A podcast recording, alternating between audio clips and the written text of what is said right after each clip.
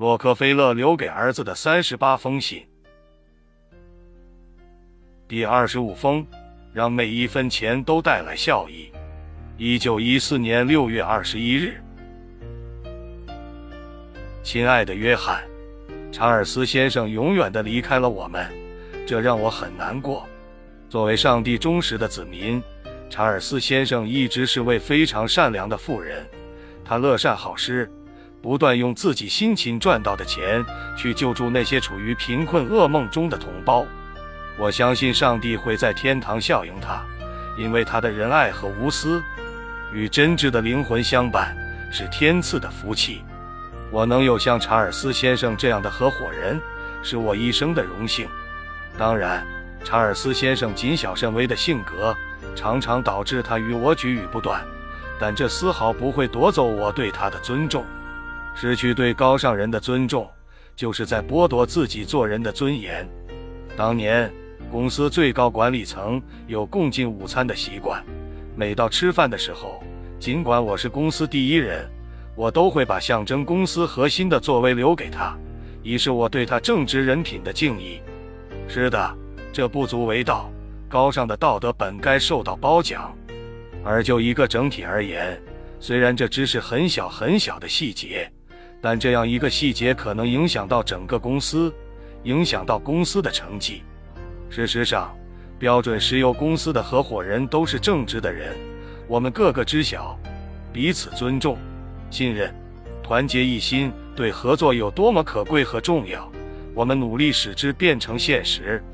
所以，即使出现分歧，我们只会直言不讳，就事论事，从不勾心斗角、搬弄是非。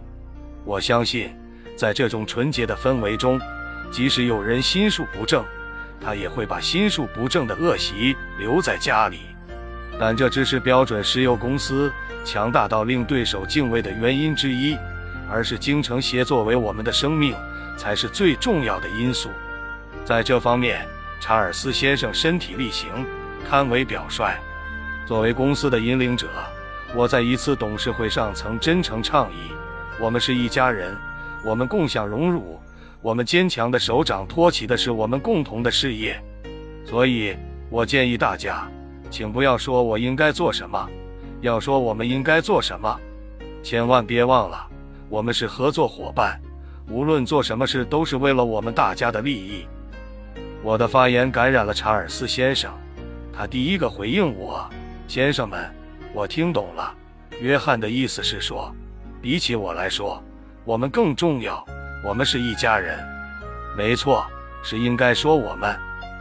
在那一刻，我看到了我们伟大的未来，因为我们已经开始忠于我们。别忘了，人人自私，每个人的天性都是忠于自己。我是每个人心中的宗教。当我们取代我的时候，他所焕发出的力量将难以估量。我所以能取得巨大成就。就在于我首先经营人了，所有的人。我与查尔斯先生有着共同的信仰，我们都是虔诚的基督徒。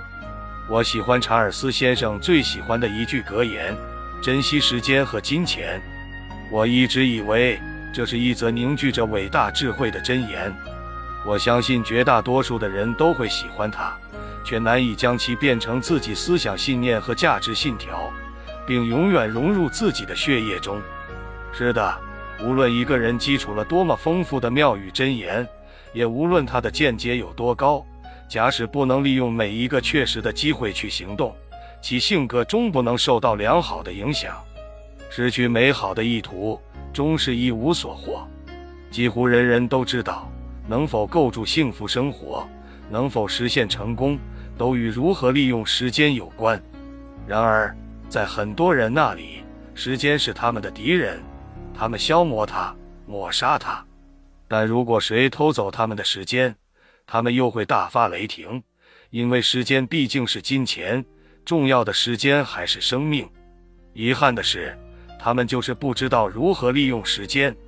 事实上，这没有哥伦布先生发现美洲那么难。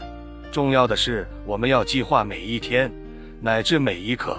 并知道该思考什么，该如何采取行动。计划是我们顺应每天情况而生活的依据，它能显示什么是可行的。而要制定完美的计划，首先要确认自己想要什么。还有，每项计划都要有措施，并要监督成果，能讨诸行动、有成果的计划才是有价值的计划。当然，创造力、自发精神和信念可以化不可能为可能，并突破计划的限制。所以，不要自诱于计划之中，每一刻都是关键。每一个决定都影响生命的过程，所以我们要有下决心的策略。决心不易下得太快，遇到重要问题时，如果没有想好最后一步，就永远不要迈出第一步。要相信总有时间思考问题，也总有时间付诸行动。